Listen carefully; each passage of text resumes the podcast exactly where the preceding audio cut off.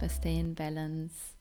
Ich habe mir überlegt, dass wir uns heute mal ein kleines bisschen über Darmgesundheit unterhalten. Ähm, die Idee ist mir gekommen, weil wir ja letzte Woche über Stress aus Sicht des Ayurveda gesprochen haben und Stress macht natürlich auch ganz viel mit unserem Darm. Und darüber hinaus war ich letzten Sonntag auf Clubhouse. Das ist diese neue App, wo man sich Talks anhören kann. Kennst du vielleicht schon? Wenn nicht, kann ich sie von Herzen empfehlen. Ich war ähm, auf Clubhouse in einem Raum, in dem ich regelmäßig als Speaker bin ähm, zum Thema Darmgesundheit. Gesundheit. Das ist äh, der Holistic Health Club. Das ist ein ähm, Club, wo viele Gesundheitsexperten aus unterschiedlichen Bereichen zusammenkommen, aus dem Ayurveda, ich halt ähm, aus der TCM, aber auch ähm, ja aus äh, ganzheitlich naturheilkundlichen Bereichen, westliche Naturheilkunde, ähm, Experten für Mikronährstoffe, Osteopathen, also es sind ganz, ganz viele verschiedene Blickweisen immer dabei und das finde ich eine ganz tolle Sache, weil ähm, ja nie das eine richtig oder das andere falsch sein kann, sondern jeder darf sich einfach das Beste rauspicken. Und ja, in diesem Raum haben wir uns am Sonntag über Darmgesundheit unterhalten und da ist mir nochmal so richtig klar geworden, was das überhaupt für ein total wichtiges Thema ist aus ayurvedischer Sicht. Und ich habe mir gedacht, ich erinnere dich jetzt einfach nochmal so ein bisschen an dieses wichtige Thema. Im Ayurveda ist es so, dass wir sagen, dass eigentlich alle Krankheit im Darm entsteht. Warum ist das so? Im Ayurveda gehen wir davon aus, dass jedes der Doshas ähm, einen angestammten Sitz in unserem Körper hat. Das hast du vielleicht schon mal gehört oder ich habe dir das auch schon mal erzählt. Kapha hat seinen Sitz im Körper im Bereich des Brustkorbes und des oberen Verdauungstraktes bis zum Magen. Magen und Dünndarm, das ist der Sitz von Pitta und im Bereich des Dickdarms findet sich das Vata-Dosha. Und deswegen ist es natürlich schon mal klar, warum das denn so ist, dass Krankheit im Darm entsteht. Na, da sitzen die Doshas, die Krankheit verursachen. Und darüber hinaus ist natürlich unser Verdauungssystem auch das größte Kanalsystem in unserem Körper. Wir haben ja diese sogenannten Schrotas oder Srotas, je nachdem, wie man es aussprechen möchte. Das sind Körperkanäle und die, die, der Darm, das ja von Mund bis zum Anus, also der komplette Verdauungskanal, Kanal ist eben ein ganz, ganz wichtiger Kanal im Ayurveda und ähm, der ist eben auch häufig von Ama, also Unverdautem, belastet. Und Ama ist ja eben mit ein Faktor, der an der Krankheitsentstehung beteiligt sein kann. Deswegen also der Darm als Ursprung aller Krankheit aus Sicht des Ayurveda. Und ganz, ganz spannend ist, ähm, dass sich auch die westliche Medizin mehr und mehr in diese Richtung orientiert. Noch vor zehn Jahren hätte ich wahrscheinlich darüber gelacht, wenn mir irgendjemand gesagt hätte, dass neurologische Erkrankungen im Darm beginnen. Und heute ist das gar nicht mehr so lachhaft. Es gibt zwar immer noch Kollegen, die daran nicht glauben oder die vielleicht sogar davon noch gar nichts gehört haben, aber aktuell ist es wirklich so, dass man vermutet, dass viele neurologische Erkrankungen, sowohl chronisch entzündliche Erkrankungen wie die multiple Sklerose, aber auch sogenannte degenerative Erkrankungen, also Erkrankungen, bei denen das Nervensystem oder Teile davon zugrunde gehen, wie zum Beispiel die Parkinson Parkinson-Erkrankung primär im Darm entstehen.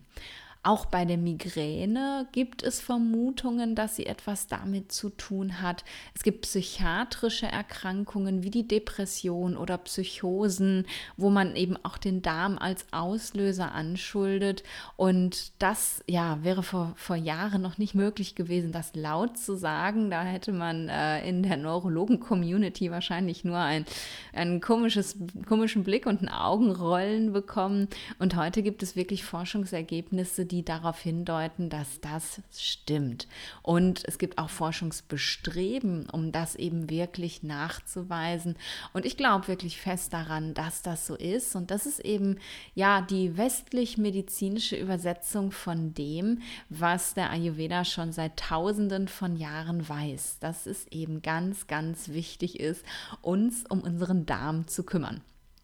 Und warum erzähle ich dir da jetzt von, wenn ja der Ayurveda das sagt und ja müssen sich dann die Ayurveda-Ärzte nicht darum kümmern? Ich finde das ganz, ganz wichtig, ähm, dass wir uns immer wieder klar machen, dass wir die Ersten sind, ja, die die ersten Symptome mitbekommen, dass der Darm und wenn eben etwas ins Ungleichgewicht dort geraten ist, relativ schnell und wenn man ganz ehrlich ist, auch relativ laut reagiert und Signal gibt und sagt, hey, hier stimmt was nicht, du darfst hier nochmal genauer hingucken. Denn wenn du lernst, diese Symptome frühzeitig zu identifizieren, und darauf zu reagieren, wenn du lernst, was du brauchst, was du dir geben darfst, wenn du diese Symptome bemerkst, dann kannst du dich selber, ohne einen Ayurveda-Arzt zu brauchen, schnell wieder zurück in deine Balance bringen. Wenn du aber, so wie wir es im Westen ja leider tatsächlich gewohnt sind, über diese Symptome hinweg hörst, wenn du es dir ja, sozusagen zur Gewohnheit machst, ähm, solche Symptome mit, naja, das ist halt manchmal so oder hm, das ist halt der Stress zu erklären, dann werden eben aus diesen Symptomen ganz, ganz schnell vielleicht andere Symptome und naja, am Ende des Tages vielleicht sogar chronische Erkrankungen. Wie dieser Verlauf tatsächlich ist, wenn dich das interessiert, dann hör doch einmal in die Folge rein über die die Phasen der Erkrankung aus ayurvedischer Sicht, da habe ich dir das nochmal ganz genau erklärt. Es gibt ja sechs Krankheitsentstehungsphasen oder sechs Stufen der Erkrankung im Ayurveda. Und auch diese besagen eben, dass das im Darm beginnt und dass das Dosha sich erst qualitativ, dann quantitativ im Darm vermehrt und dann erst beginnt, sich über, ja, über den Darm auszubreiten. Man sagte gerne, gerne, es läuft über ähm, und macht, fängt dann an, im Körper sein Unwesen zu treiben. Die Folge verlinke ich dir in den Show Notes, dann kannst du da gerne nochmal reinhören. Vielleicht machst du jetzt sogar kurz Stopp, hörst in die Folge rein und kommst dann gleich wieder. Ganz wichtig ist es also, den ja, die Krankheit früh zu erkennen, also innerhalb der ersten beiden Krankheitsstadien, wenn sie noch auf den Darm lokalisiert ist. Denn das sind wirklich die Krankheitsstadien, in denen auch Ayurveda sagt, da kann man rein mit ähm, Ernährung, mit Gewürzen, mit Umstellung des, der Tagesstruktur ähm, ganz, ganz viel machen und braucht eben wirklich keine Kuchen, keine Medikamente, sondern kann da selber positiv drauf einwirken.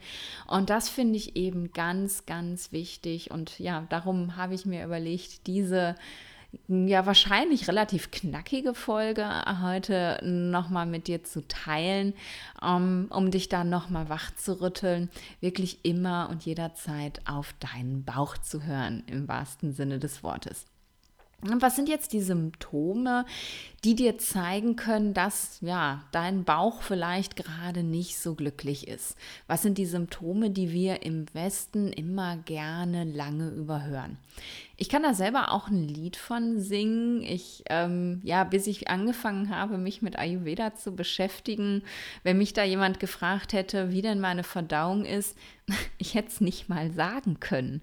Ähm, ich habe wirklich nie darauf geachtet. Ich im Nachhinein jetzt retrospektiv weiß ich, dass ich eine unglaublich schwankende Verdauung hatte zwischen ähm, weich wie Durchfall, dann wieder tagelang Verstopfung. Ich habe sehr ja schwere schwierige Stuhlgänge gehabt, also wirklich auch manchmal mit Schmerzen. Es hat manchmal echt gedauert, bis ich es rausbekommen habe und ähm, ja, da, aber das habe ich überhaupt nicht wahrgenommen. Also äh, a wirklich Wirklich auch aus dem Grund, weil, ähm, ja, wir redet schon über sein Häufchen, wenn man ehrlich ist. Also hast du dich, wenn du jetzt nicht gerade schon länger dich mit Ayurveda beschäftigst, schon mal mit deiner Familie, deinen Freunden, deinen Arbeitskollegen darüber unterhalten, wie dein Stuhlgang so ist? Also wir haben einfach auch kein, kein normalen Null. Keiner erzählt uns, wie ist denn überhaupt ein normaler Stuhlgang geformt. Ähm, also woher sollen wir das wissen? Und ja, regelmäßig, regelmäßig kann ja alles sein. Ne? Regelmäßig kann sein, regelmäßig einmal die Woche, regelmäßig alle zwei Tage, regelmäßig dreimal am Tag. Also, ne, was, was ist schon regelmäßig? Und ja, das war für mich äh, nie eine Frage, das habe ich nicht hinterfragt. Und heute weiß ich eben tatsächlich, ja, dass mein Darm schon ganz lange gemeldet hat, wenn man Nadine, da ist was nicht in Ordnung. Und ich habe es ich würde noch nicht mal sagen, ich habe es überhört, ich habe es einfach nicht verstanden. Also wie soll jetzt aus ayurvedischer Sicht ein guter, gesunder, ein Stuhlgang in Balance aussehen? Zum einen mal heißt im Ayurveda gute Verdauung regelmäßige Verdauung. Und hier bezieht sich regelmäßig tatsächlich auf ein bis zweimal am Tag. Also Zweimal ist auch völlig in Ordnung, einmal ist normal, aber wirklich jeden Tag. Dann sollte der Stuhlgang weich, aber geformt sein. Mm, man kann das vergleichen zum Beispiel mit einer reifen Banane, also sehr, sehr reif, oder mit Zahnpasta. Also es ist eine Wurst, die aus der Zahnpastatube kommt, aber ähm, sie ist eben so weich, dass du sie einfach zerdrücken kannst. Also das, was ich da ähm, über viele Jahre häufiger mal produziert habe, dieses Hasenköttelartige, was da so aneinander hing, was ich für normal gehalten habe, war definitiv nicht normal. Und jetzt ähm, überleg mal selber, wie dein Stuhlgang so normalerweise ist. Reife Banane, Zahnpasta? Ja, wenn, herzlichen Glückwunsch. Mm, dann ist es definitiv so, dass der Stuhlgang nicht klebrig sein sollte. Das bedeutet, wenn du ähm, dich reinigst, sollte halt nach Möglichkeit nichts oder nur sehr, sehr wenig am Toilettenpapier hängen bleiben. Und es sollte auch beim Abziehen nichts in der Toilette hängen bleiben. Wenn das doch der Fall ist, kann das schon darauf hindeuten, dass es nicht ganz optimal gerade läuft. Der Stuhlgang sollte auch nicht besonders übelriechend sein. Ich meine, da scheiden sich jetzt die Geister. Was ist jetzt, was riecht gut und was riecht nicht gut? Ähm, generell ist es so, dass wir als Menschen so gemacht sind, dass wir unseren eigenen Stuhlgang ganz gut riechen können, sozusagen. Den von anderen meistens nicht so. Also wenn der Partner auf Toilette war und du gehst dann direkt danach rein, ohne dass gelüftet wurde, ist das vielleicht jetzt kein Geruch, wo du sagst, naja, okay. Ähm, aber deinen eigenen kannst du eigentlich gut riechen. Und wenn du plötzlich feststellst, so, hm, er stinkt, mag ich nicht mehr, dann ist da vielleicht auch wirklich was schon in, auf dem Weg ins Ungleichgewicht. Also auch das ein ganz guter Indikator. Die Darmentleerung sollte definitiv leicht vonstatten gehen. Also kein Drücken, kein Pressen, kein ewig langes Sitzen und bitte vor allem auch keine stechenden Schmerzen bei der Entleerung. Das ist auch ganz, ganz wichtig. Und du solltest nach dem Stuhlgang wirklich ein Gefühl einer vollständigen Darmentleerung haben. Ja, wie fühlt sich so eine vollständige Darmentleerung an? Gute Frage. Wenn man noch nie eine hatte, kann man es wahrscheinlich nicht beschreiben. Ähm, wenn man mal eine hatte, dann weiß man es. Also es fühlt sich einfach, ja, es fühlt sich leicht an. Ne? Also man, man geht zur Toilette, man entleert den Darm und man hat dann wirklich so ein, ja, so ein leichtes Gefühl im Unterbauch weiß ich nicht, ob du das nachvollziehen kannst. Also ich hätte, wie gesagt, auch vor Ayurveda äh, dir nicht sagen können, wie sich mein Darm anfühlt, wenn er vollständig entleert ist.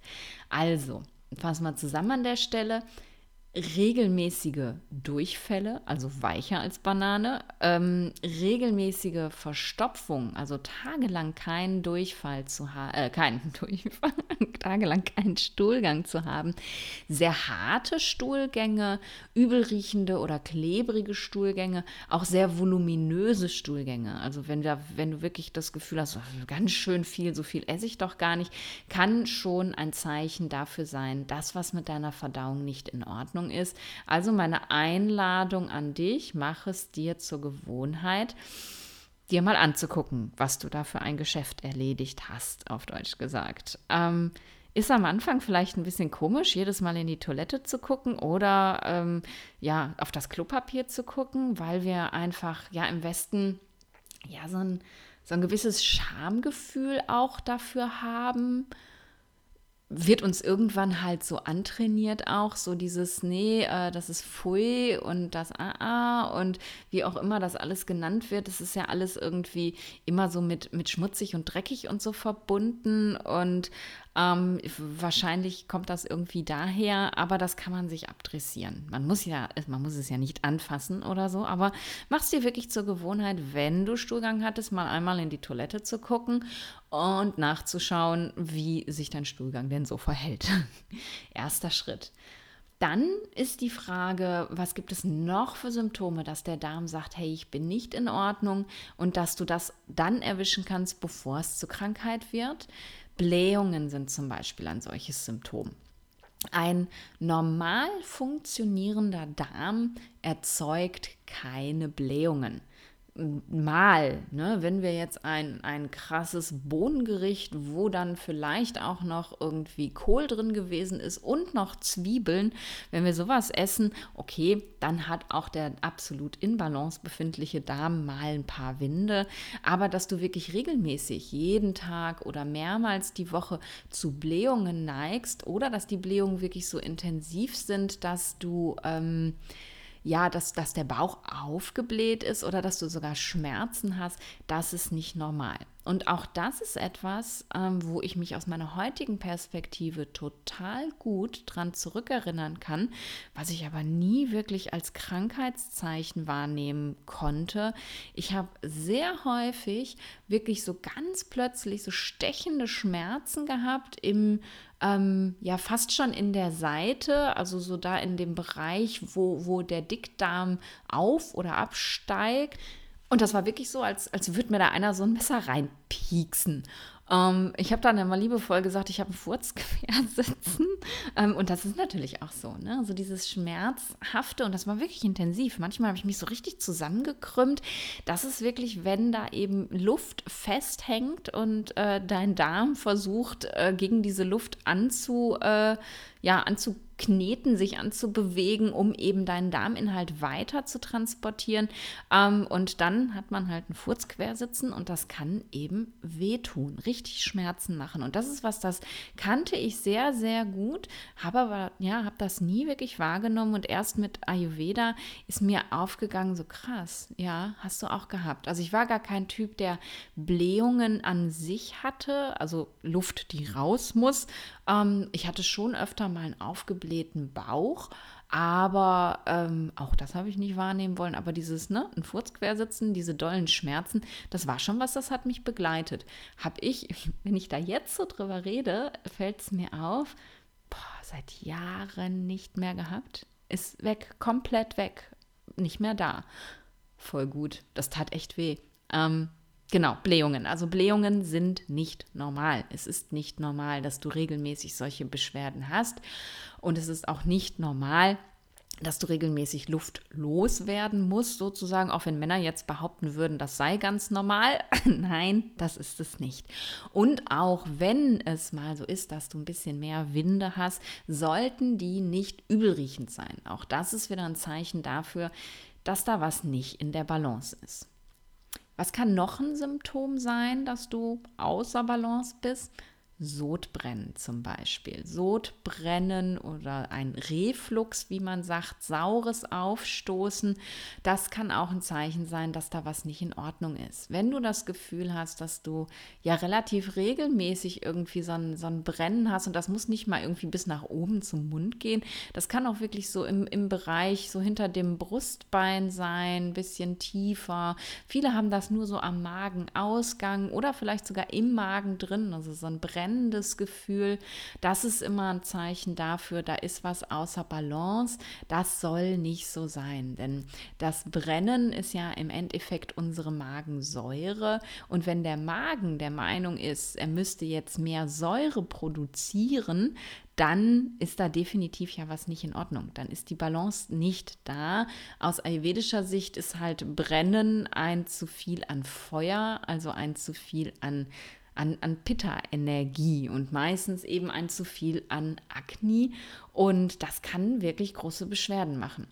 Wenn man regelmäßig ähm, saures Aufstoßen hat, also einen sogenannten Reflux, kann das aus schulmedizinischer Sicht tatsächlich dazu führen, dass durch diese wieder und wieder und wiederkehrenden Verätzungen der Speiseröhre Zellveränderungen entstehen und dass sich da wirklich sogenannte Dysplasien, also Krebsvorstufen entwickeln können, einfach nur weil man Sodbrennen hat und nicht drauf achtet. Also ähm, hast du regelmäßig saures Aufstoßen, Sodbrennen, nimm das bitte ernst. Das ist nicht einfach nur ein Stresssymptom, das ist ein Symptom dafür, dass du nicht in deiner Balance bist. Und was kann noch sein? Was gibt es noch? Zum Beispiel, dass du das Gefühl hast, nicht richtig ja, verdauen zu können, sozusagen. Wenn du also was isst und du merkst, das liegt mir schwer im Magen. Ne? Kennst du das, wenn du, wenn du was gegessen hast, was sehr Fettiges oder sehr, sehr viel, dass du so ein Gefühl hast wie so ein Klotz im Magen. Und ja, also ich nenne das immer Suppenkoma, also so ein, so ein, ja, jetzt kann ich mich auch erstmal hinlegen und schlafen habe ich früher so oft gehabt, dass ich wirklich, und wir, wir, haben, wir haben darüber gelacht, also selbst im Krankenhaus, in der Klinik, haben wir immer drüber gelacht und haben gesagt, naja, ist ja kein Wunder, das Blut ist ja jetzt im Bauch, ähm, damit du dein Essen verdauen kannst und ist halt nicht mehr im Kopf äh, und darum wird man müde. Und du glaubst das nicht, aber ich habe das echt geglaubt. Also wirklich, ich habe das nicht hinterfragt, dass ich ganz häufig, nachdem ich gegessen habe, ähm, erstmal das Gefühl hatte, ich muss mich jetzt hinlegen. Wenn dein Akne, dein Verdauungsfeuer nicht ausreichend funktioniert, und das hat natürlich ganz viel was mit Balance und Stoffwechsel zu tun, ganz viel was eben mit einer Dosha-Störung im Magen-Darm-Trakt zu tun, denn das Akne verändert sich meist so wie das erhöhte Dosha in deinem Magen-Darm-Trakt. Also wenn du ja zum Beispiel wie ich eine Vata-Störung hast, dann ist dein Akne halt meist genauso wie dein Vata, also so ja wechselhaft. Kommst du heute nicht, kommst du morgen. Mal geht's, mal geht's nicht. Und wenn ich halt gerade mal so ein Mal geht's nicht Akne hatte und dann ganz normal gegessen habe, also normal aus meiner damaligen Sicht, ähm, dann äh, kam es manchmal dazu, dass ich echt Suppenkoma hatte und mich am liebsten hingelegt hätte und wirklich mal ein paar Stunden gebraucht habe, um mich wieder konzentrieren zu können. Und das liegt einfach daran, dass das Essen dir im wahrsten Sinne des Wortes schwer im Magen liegt. Du kannst es dann nicht anständig verdauen. Es wird so angedaut, halb verdaut, unverdaut in den Darm transportiert, der damit aber auch nichts anfangen kann. Und ja, im Endeffekt ähm, zeigt das eben auch an, dass da in deinem Darm, in deinem Magen-Darm-Trakt was nicht in Ordnung ist. Also achte doch gerne demnächst mal darauf, wie fühlst du dich nach dem Essen? Hast du nach dem Essen das Gefühl, so, so dieses schöne, wohlige Gefühl im Bauch von genährt sein und aber voller Energie und aufstehen und weitermachen und richtig Lust haben? Oder hast du, wie ich, einen Klotz im Bauch und das Gefühl, du könntest dich jetzt erstmal schlafen legen, um das ganze Essen zu verdauen. Ganz, ganz wichtiges Signal deines Körpers, dass da vielleicht was nicht in Balance ist. Auch wenn du häufig aufstoßen musst, ähm, wenn das was du aufstößt, also die Luft, die aus dem Magen kommt, vielleicht sogar unangenehm riecht, wenn du ähm, das Gefühl hast, du riechst so die vorherige Mahlzeit, ähm, das ist ein Zeichen dafür, da stimmt was nicht. Auch darauf sollte man definitiv achten. Ähm, wenn du ja einen komischen Geschmack im Mund entwickelst, also merkst irgendwie so, das schmeckt einfach anders als sonst oder vielleicht sogar jemand dir zurückmeldet, dass du Mundgeruch hast, den du früher nie hattest, dann nimm das ernst. Du bist außer deiner Balance und schau dann wirklich, was kannst du dir Gutes tun, was ja, was was hilft dir, um da wieder hin zurückzukommen. Und was auch noch anzeigen kann, dass wir auf Ebene des Magen-Darm-Traktes nicht wirklich in unserer Balance sind, ist, wenn wir starken Zungenbelag haben, der sich auch noch farblich verändert. Denn die, ähm, also Zungenbelag an sich ist erstmal gar nichts Dramatisches. Ich habe ganz viele Klienten, die erzählen mir, wenn ich sie kennenlerne, ja, ich schabe mir jeden Tag die Zunge und jeden Tag ist wieder was drauf. Das ist völlig in Ordnung. Zungenbelag hat jeder. Ähm, das hat was damit zu tun, dass wir uns eben in der Nacht reinigen, dass nachts sozusagen die Putzfrau kommt und den ganzen Dreck, den wir nicht mehr brauchen, abtransportiert, in den Magen-Darm-Trakt transportiert und dass wir den dann auf natürlichem Wege loswerden. Das heißt also nach unten in Form von Stuhlgang am Morgen, aber eben auch nach oben und dann bildet sich halt Zungenbelag. Je schlechter ich am Vortag gegessen habe, schlechter im Hinblick auf die, die ayurvedischen ähm, Empfehlungen, was optimale Nahrung angeht, desto mehr Zungenbelag habe ich, weil desto mehr musste einfach meine Putzfrau nachts ausputzen. Und wenn du das längerfristig machst, dann hast du eben einfach auf Dauer auch mehr Zungenbelag.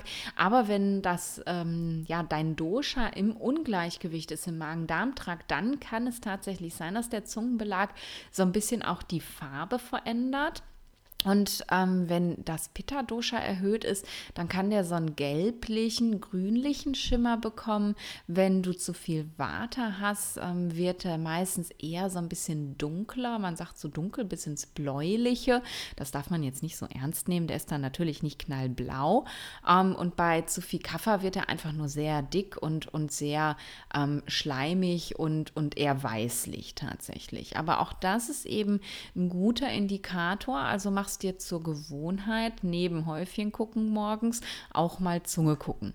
Und das mach wirklich bewusst. Also mir, ähm, ich erwische mich da in letzter Zeit immer wieder dabei, dass ich ähm, ja morgens irgendwie schon Zähne geputzt habe, Zunge geschabt habe, dann denke, oh, viel auf dem Zungenschaber und dann fällt mir ein, du hast dir die Zunge gar nicht angeguckt. Also ich vergesse es auch immer mal wieder, aber es ist ja eben nur ein ganz kleiner Moment, den man sich morgens einfach gönnen darf, indem man mal in den Spiegel guckt und sich die Zunge rausstreckt und einfach mal guckt, was sehe ich denn da heute? Da muss man sich gar keinen Druck mitmachen, um Himmels Willen, was man da jetzt sieht, sondern da geht es wirklich einfach nur darum, sich klar zu machen und immer wieder klar zu kriegen, hey, ist alles okay oder verändert sich irgendwas in meinem Körper? Denn das ist einfach genau das, was ich dir empfehle wahrzunehmen es sind halt die kleinen Veränderungen, die, die dein Körper dir schon ganz, ganz früh signalisiert und die dir ja als, als Hilfestellung dienen, festzustellen, da ist was nicht in Balance. Da brauchst du keinen Ayurveda-Arzt für, der dir das sagt. Das kannst du ganz alleine, wenn du tatsächlich lernst, einfach ein bisschen bewusster mit dir und mit den Signalen deines Körpers umzugehen. Und jetzt habe ich ja am Anfang gesagt, ähm, ich bin über das äh, Thema der letzten Woche, also über den Stress darauf gekommen, über Darm zu sprechen. Jetzt haben wir überhaupt noch gar nicht über Stress gesprochen. Und was hat Stress mit Darmgesundheit zu tun, fragt man sich. Macht Stress den Darm kaputt oder wie meine ich das jetzt? Mm, es ist tatsächlich so, dass ein chronischer Stress, also nicht den Stress, den man mal hat, weil man gerade irgendwie die Straßenbahn verpasst und rennen muss und die noch im letzten Moment erwischt. Ne? Also sonst Stress meine ich jetzt nicht, sondern einfach dieser chronische Stress, von dem ich eben auch in der letzten Folge gesprochen habe, dem wir ständig ausgesetzt sind. Dieser Stress, wo wir halt nie in die Entspannungsphase kommen, sondern eigentlich permanent erhöhte Stresshormonpegel im Blut haben, Spiegel heißt das, Stresshormonspiegel im Blut haben. Ähm, dieser Stress, der kann eben tatsächlich auf Dauer auch den Darm schädigen. Ähm, ganz primär, weil wir uns im Stress einfach schlechter ernähren. Je mehr Stress wir haben, desto schlechter essen wir. Manchmal ähm, neigen wir auch zu so Belohnungsessen im Stress. Also äh, ne, wenn es uns besonders schlecht geht, dann ist öfter mal irgendwie, oh, jetzt kann ich mir auch mal was gönnen. Und dann isst man halt Dinge, die man sonst gar nicht essen würde.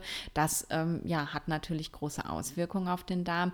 Aber es ist eben aus ayurvedischer Sicht tatsächlich auch so, dass Stress und eben die Welt, in der wir leben, einen unglaublichen Einfluss Einfluss auf unsere Balance hat. Denn es sind nicht nur irgendwie die, die äußeren Faktoren wie ähm, die Jahreszeiten, wie die Sachen, die wir essen oder trinken oder sonst irgendwas, die, die ganz viel Einfluss darauf haben, wie unsere Doshas gerade so sind, sondern es ist eben auch unsere, unsere mental-emotionale Gesundheit, die ähm, ja einen großen, großen Einfluss auf unsere Balance nimmt. Denn dieses, naja, was du immer wieder und wieder hörst, Körper Körper, Geist und Seele, wir sind halt kein, wir sind nicht getrennt. Wir können nicht das eine getrennt vom anderen angucken. Wir sind ein komplettes System.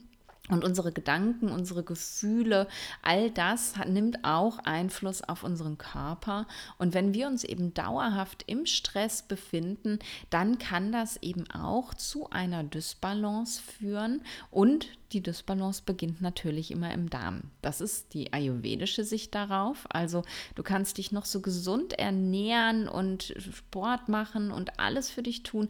Wenn du dich im Dauerstress befindest, wirst du außer dein, aus deiner Balance fallen irgendwann ähm, und dann fängt der Darm an, Zicken zu machen. Und deswegen haben halt viele Menschen, die eben in so einem chronischen Stress drin sind, auch so ein sogenanntes Reizdarmsyndrom. Ähm, das nennt die Schulmedizin so, weil es eben keine, keine organische Erklärung dafür hat. Es ist halt ja eine, ein Erkrankungsbild, wo eigentlich auf körperlicher Ebene alles gut zu sein scheint, aber die Menschen haben eben trotzdem dolle Beschwerden, Verstopfungen, Durchfälle, Übelkeit, solche Dinge, Schmerzen, Brennen, also alles, was ich eigentlich aufgezählt habe. Und das ist klassisch westlich gesehen ein Stresssymptom. Ähm, und deswegen darf man da wirklich nochmal genauer hingucken, was, ähm, ja, wie, wie man stressmäßig sozusagen unterwegs ist, um das eben auch bewusst mit in, in den Weg zur Balance einfließen zu lassen. Also nicht zu trennen zwischen Körper und, und der, der mental-emotionalen Ebene, sondern ganz im Gegenteil, diese bewusst mit einzubeziehen. Denn ich habe ganz viele Klienten schon gehabt, da haben wir auf körperlicher Ebene so viel Tolles verändern können.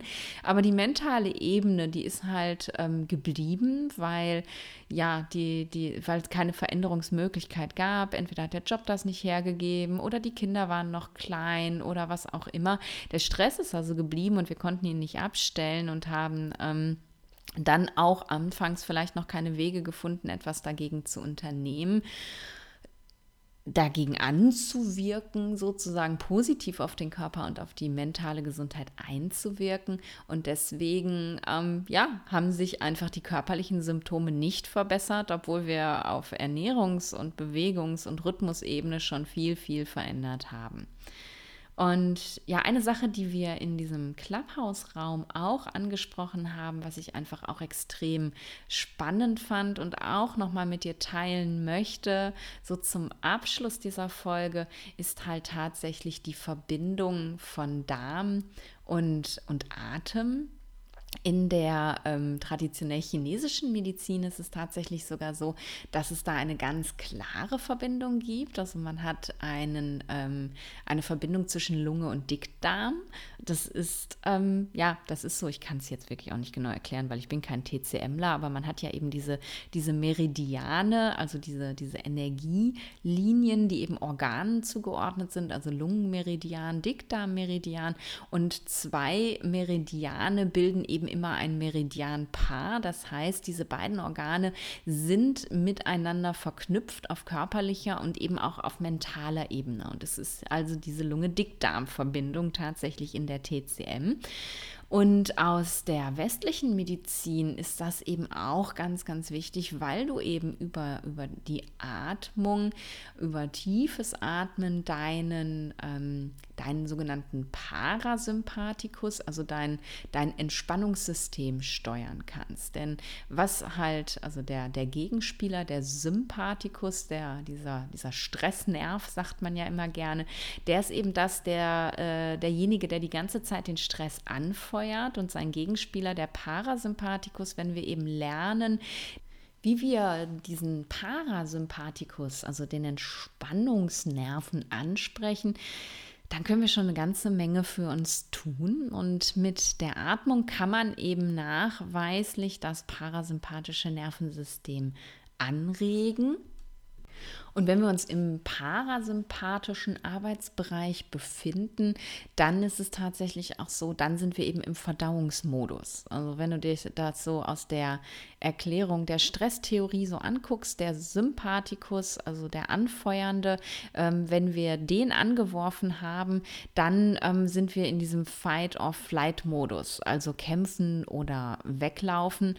Und dann ist natürlich auch gar keine Kapazität für Verdauung da. Das heißt, wenn du dich dauerhaft in so einem Sympathikus-Modus befindest, verdaust du nie anständig. Und das heißt, es ist wichtig, eben den, den Parasympathikus anzuregen, damit du wieder in diesen Verdauungsmodus zurückkommst. Das ist so die ganz schulmedizinische Sichtweise, die ja auch ganz, ganz schön und wichtig ist und die eben wirklich ja auch zusammenspielt mit der TCM und mit dem Ayurveda auch. Denn im Ayurveda ist es so, dass wir ähm, ja dem, dem Atem, dem Atemfluss auch ganz viel Bedeutung beimessen. Das Einatmen, ja, das bringt Prana in unseren Körper, also Lebensenergie und mit dem Ausatmen lassen wir eben auch Verbrauchtes wieder los. Und für den Atem ist vor allem natürlich das, das Vata-Dosha zuständig, weil es ja nun mal aus Luft und Raum besteht und eben auch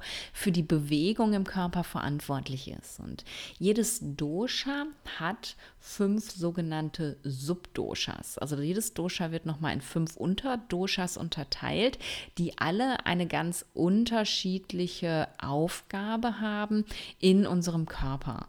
Und der, bei Vata ist es tatsächlich so, dass was die Verdauung angeht, ein Subdosha da ganz besonders wichtig ist. Und das ist das sogenannte Apanavata.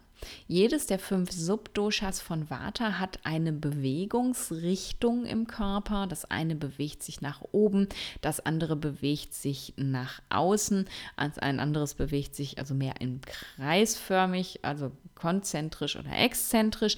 Und dann haben wir eben Apanavata und Apanavatas Bewegungsrichtung ist nach unten außen. Und jetzt kannst du dir vorstellen, warum Apanavata wichtig ist, damit wir Verdauung haben. Wenn Apanavata nicht gut funktioniert, dann kommt der Stuhlgang nun mal nicht nach unten außen. Das heißt, um eben unsere Verdauung zu unterstützen, ist es ganz, ganz wichtig, die Energie von Apanavata zu unterstützen und das kannst du eben auch auf Ebene der Atmung machen. Und ich habe da eine ähm, oder gebe meinen Klienten immer gerne eine Atemtechnik mit, ein Pranayama, sagt man ja im Yoga, ähm, mit dem man eben diese diese Energie von Apana, also diese nach unten außen gerichtete Energie unterstützen kann. Und wenn du magst, dann ja, leite ich dir diese, dieses Pranayama jetzt einmal an. Ähm, du kannst ja mal mitmachen und einfach mal schauen, wie es dir damit geht. Wenn du jetzt gerade Auto fährst, würde ich dir nicht empfehlen, mitzumachen oder zumindest jetzt nicht die Augen zu schließen. Aber ansonsten guck einfach mal an. Und das ist wirklich eine Technik, die ich für mich auch ganz, ganz regelmäßig anwende, um, ähm, weil sie eben auch so eine sehr, sehr erdende Energie für mich hat. Und mir fliegt mein Vater ja gerne mal um die Ohren. Und diese nach unten gerichtete Energie zu harmonisieren, organisieren, ähm, ist für mich halt auch ganz viel Erdung. Also wenn du mitmachen magst, dann komm jetzt ähm, in eine aufrechte Sitzposition, gerne im kreuzbeinigen Sitz, im Schneidersitz oder wenn du so nicht entspannt sitzen kannst, setz dich einfach auf einen Stuhl. Ganz, ganz wichtig finde ich immer, wenn man eben Meditation oder Atemtechniken oder sonst etwas übt, dass man bequem sitzt. Wenn dir der Fuß einschläft, wenn dir irgendwas drückt oder du Rückenschmerzen bekommst, dann kannst du nicht mit deiner Energie beim Atem oder bei der Meditation bleiben. Also denk dir nicht, du musst jetzt irgendwie perfekt im Yogasitz sitzen, nur damit du gut meditieren kannst. Finde für dich eine Position, in der du in Ruhe unbewegt sitzen kannst und einfach die, die Körperwahrnehmung loslassen kannst und dich auf was anderes konzentrieren kannst. Dann in dieser Sitzposition schau aber, dass du die Wirbelsäule wirklich aufrichtest. Das bedeutet nicht, dass du sie jetzt irgendwie mit Gewalt festhalten sollst, aber guck, dass du eben nicht wie so ein nasser Sack zusammengesackt sitzt, weil du willst jetzt wirklich die ganze Kapazität deiner Lungen nutzen und dafür brauchst du einfach eine aufgerichtete Wirbelsäule. Dann schließ jetzt in dieser Sitzposition die Augen und verbinde dich erstmal für einen ganz kleinen Moment mit deinem natürlichen Atem. Ohne einzugreifen, schau jetzt erstmal nur, wie der Atem fließt, ein und aus. Und schau einmal, wo im Körper kannst du den Atem, die Bewegung des Atems oder die Temperatur des Atems wahrnehmen.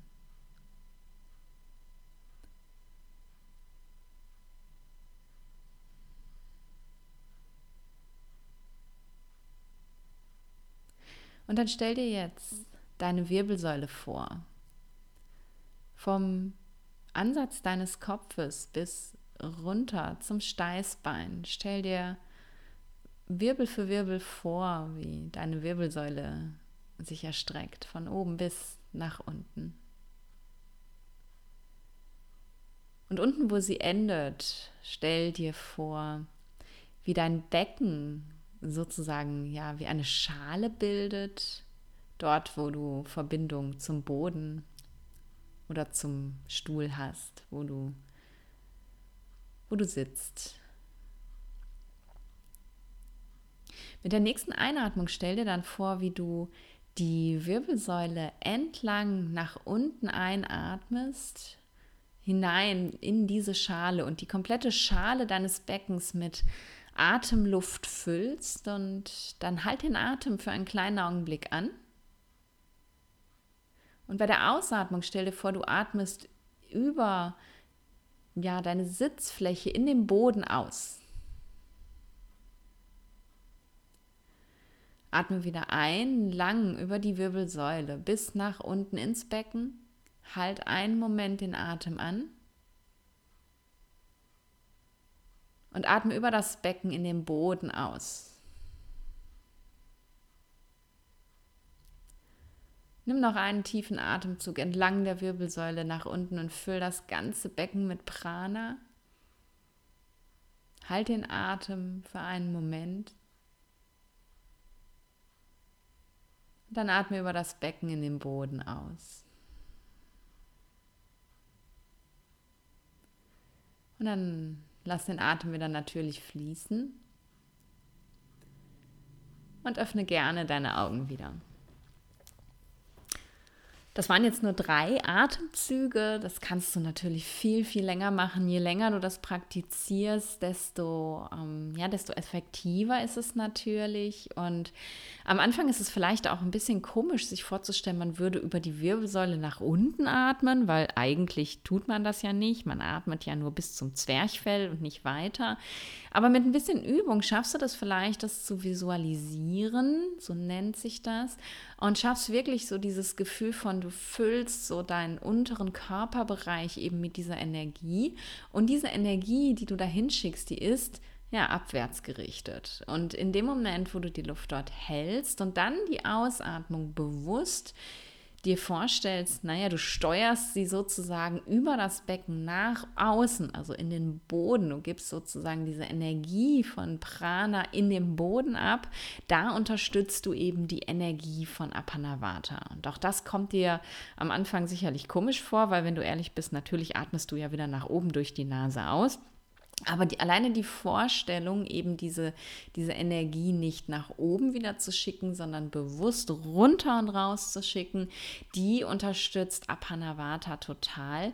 Und das ist eben ja eine ganz einfache Technik, die du jeden Tag machen kannst, die du in deine Morgenpraxis integrieren kannst oder wenn du keine Morgenpraxis hast, einfach zu deiner Morgenpraxis machen kannst. Du brauchst vielleicht gar nicht viel mehr, um ein bisschen mehr auf deinen, deinen Darm zu achten, sozusagen, als einfach jeden Morgen mal für ein, zwei Minuten, drei Minuten, wie lange auch immer du dich damit gut fühlst, einfach mal die Atemenergie nach unten und außen zu bringen, um eben Apana zu unterstützen und deine Darmgesundheit zu unterstützen das war's von meiner Seite zum Thema Darmgesundheit. Ich hoffe, dir hat die Folge gefallen und vielleicht hast du das alles schon mal gehört und denkst, okay, war jetzt auch nichts Neues dabei. Aber manchmal hilft es einfach auch noch mal wieder so ein kleines bisschen wachgerüttelt zu werden. Und wenn du so ein paar Take-Home-Messages sozusagen mitnehmen möchtest, dann zum einen äh, hör auf die Signale deines Körpers. Schau dir jeden Morgen, wenn du morgens Verdauung hast, jeden Morgen an, wie ist denn überhaupt deine Verdauung? Und mach es dir zur Gewohnheit, dir das wirklich an anzuschauen. Schau dir morgens deine Zunge an. Lass das deine Routine werden, bevor du Zähne putzt und Zunge schabst. Einmal die Zunge anzugucken und zu gucken, gibt es da Signale? Und ganz, ganz wichtig, nimm diese Signale ernst. Es ist kein Drama und man muss nicht in Panik verfallen, wenn man mal Blähungen hat, aber man darf eben tatsächlich das bewusst wahrnehmen und sagen, hey, da stimmt was nicht, was ist nicht okay und was kann ich mir jetzt vielleicht Gutes tun, um da wieder in meine Balance zu kommen.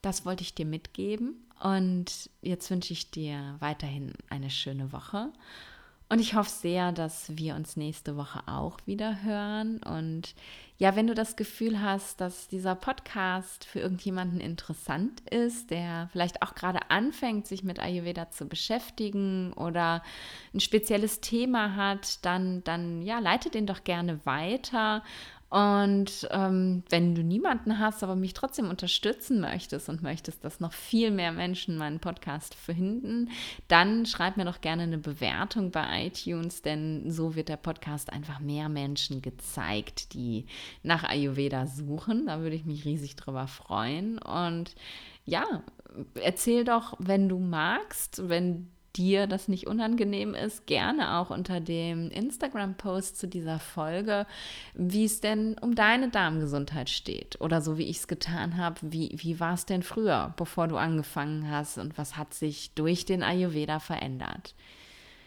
Ja, dann würde ich sagen, mach's gut, bis nächste Woche und stay in balance.